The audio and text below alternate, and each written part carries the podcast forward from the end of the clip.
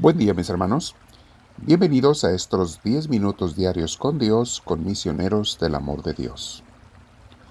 Ve preparando tu cuerpo, tu mente, tu corazón para Dios, para estar con Él, para que te llene. Y si puedes, siéntate con la espalda recta, tus hombros relajados y tu cuello también. Vamos a cerrar los ojos, respirar profundo dejar que Dios nos llene con su presencia. Respiramos varias veces profundo, pero muy despacio. Y al igual que siempre, invocamos al Espíritu Santo. Le decimos, Espíritu Divino, ven a mí, te lo pido. Gracias, Señor. Gracias por escuchar mi oración. Quédate conmigo, Señor. Hoy mis hermanos vamos a meditar en un tema que se llama Dios me sana y me conforta como el buen pastor lo hace con sus ovejas. Recuerda mi hermana, mi hermano, Dios tiene interés y deseo de que tú y yo, aunque haya problemas en la vida, tengamos paz en nuestras vidas, en nuestro corazón. Mucha gente relaciona que solamente va a haber paz cuando no haya problemas. Eso es equivocado, mis hermanos la falta de problemas, la ausencia de problemas, no garantiza la paz. Y la presencia de ellos tampoco garantiza la preocupación si tú te mantienes con Dios. En otras palabras, puede haber problemas y estar en paz, o puede no haber problemas y estar en tormenta, en tumulto, en mortificación, como le pasa a alguna gente. Sí, hay veces que nos sentimos muy cansados, mis hermanos, agobiados, aplastados. Es de humano sentirse así. Hay a veces problemas que están más allá de nuestro control. Situaciones que nos entristecen o nos mortifican. Relaciones humanas con familia, compañeros o amigos que por su situación nos quitan la energía y la paz. ¿Qué puedo hacer cuando hay eso en esas ocasiones? Bueno, lo primero que debemos hacer, mis hermanos, cuando tu corazón no está tranquilo o en paz, por lo que sea, si tú ya eres una hija, un hijo verdadero de Dios, porque te has decidido seguirlo, acude a Él, no lo desaproveches. No desperdicies la oportunidad de ir a nuestro Señor que está, como decía Santa Teresita, como el papá médico que está queriendo curar a sus hijos. Él está allí déjalo que te sane. Dios nunca desoye a sus hijos y siempre está listo para apoyarnos, ayudarnos, sanarnos, levantarnos y confortarnos. Haya o no haya problemas externos, podemos estar en la paz de Dios y debemos estar en ella para de esa manera poder contagiar paz a los demás. Pruébalo. Cuando te sientas preocupada, preocupado por algo, ponte en oración. Así como lo estamos haciendo ahora, si es un día en que tú traes una preocupación, bueno, no te conformes con los 10 minutos, sigue otro rato con Dios, pidiendo que te dé la paz. Cuando te pongas en oración, haz lo que les aconsejamos en cada vez que lo hacemos.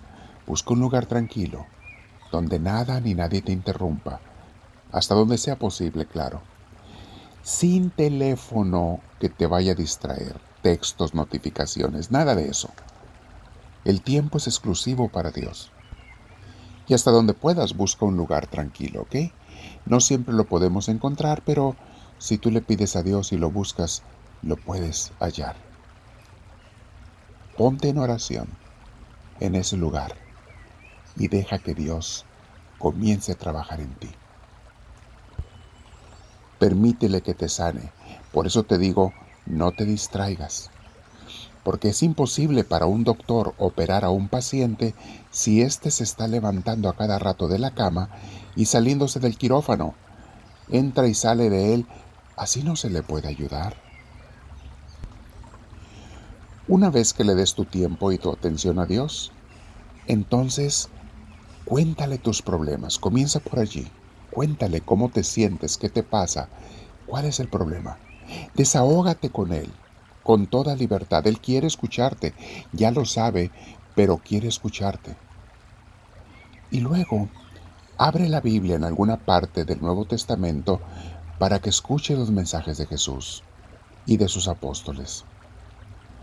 Puedes, si quieres, abrir la Biblia al azar y poner atención al versículo o versículos donde caiga tu vista. De preferencia hazlo en el Nuevo Testamento porque es mucho más fácil de entender y son las palabras de Jesús y sus apóstoles. Si te da luz lo que encontraste, quédate allí. Rúmialo, reléelo, háblale a Dios al respecto y escucha qué te dice a tu corazón. Y si acaso el versículo que encontraste no, no es muy comprensible, entonces vuelve a abrir la Biblia de, otra, de igual forma en otro pasaje y deja una vez más que te hable el Señor. Quiero aclarar que esta no es una fórmula mágica. No siempre Dios está obligado, o sea, nunca está Dios obligado a hablarte de esa manera, pero es una forma que Él usa muchas veces. Hay veces que te va a hablar por medio de un canto, hay veces que te va a hablar directamente al corazón y de allí tú pones las palabras de la idea que Él te da al corazón. En tu mente le pones palabras. Hay veces que el Dios te va a hablar por, por la lectura de un santo, los escritos de un santo. Deja que el Señor te hable. Hoy vamos a meditar en unas citas bíblicas que van con este tema, cómo Dios me acude en mi auxilio y, y me conforta y es mi pastor. Dice Isaías 40, 11. Como un pastor que cuida su rebaño, recoge el Señor los corderos en sus brazos, los lleva junto a su pecho y guía con cuidado a las ovejas recién paridas. Palabra de Dios. Como un buen pastor. Recuerden a Jesús en el capítulo 10 de San Juan, Qué hermoso nos habla, yo soy el buen pastor. Yo doy la vida por mis ovejas. Yo he venido para que tengan vida y vida en abundancia. Todo eso nos habla en el Evangelio de San Juan. Es hermoso. Salmo 119, versículo 50. Todas estas citas son de la nueva versión internacional de la traducción bíblica. Dice así, Salmo 119, versículo 50. Este es mi consuelo en medio del dolor, que tu promesa me da vida. O sea, cuando estoy en dolores, tengo un consuelo, tus promesas, Señor, tus promesas de tu compañía, de tu pastoreo, de tu cuidado, de tu amor, me dan vida.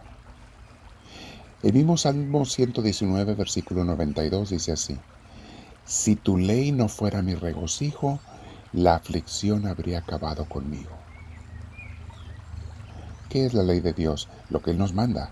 Amar a Dios sobre todas las cosas y al prójimo. Cuando tratamos de cumplir con la ley de Dios, mis hermanos, la aflicción se aleja de nosotros. Estamos en paz cuando queremos hacer su voluntad. Segunda de Corintios capítulo 1 versículos de 3 al 5.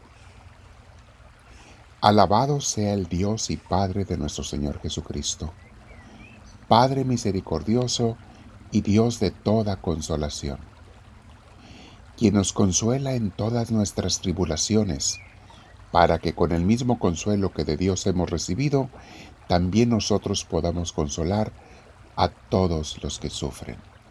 Aquí está, mis hermanos. Aparte de que Dios te quiere ver en paz, a Dios le conviene que tú estés en paz, porque quiere darte el consuelo, porque tú le ayudarás en su obra, en su tarea de dar consolación a otras gentes. Tú puedes dar consuelo cuando tú lo tienes. Leo el versículo 5. Pues así como participamos abundantemente en los sufrimientos de Cristo, así también por medio de Él tenemos abundante consuelo. Palabra de Dios.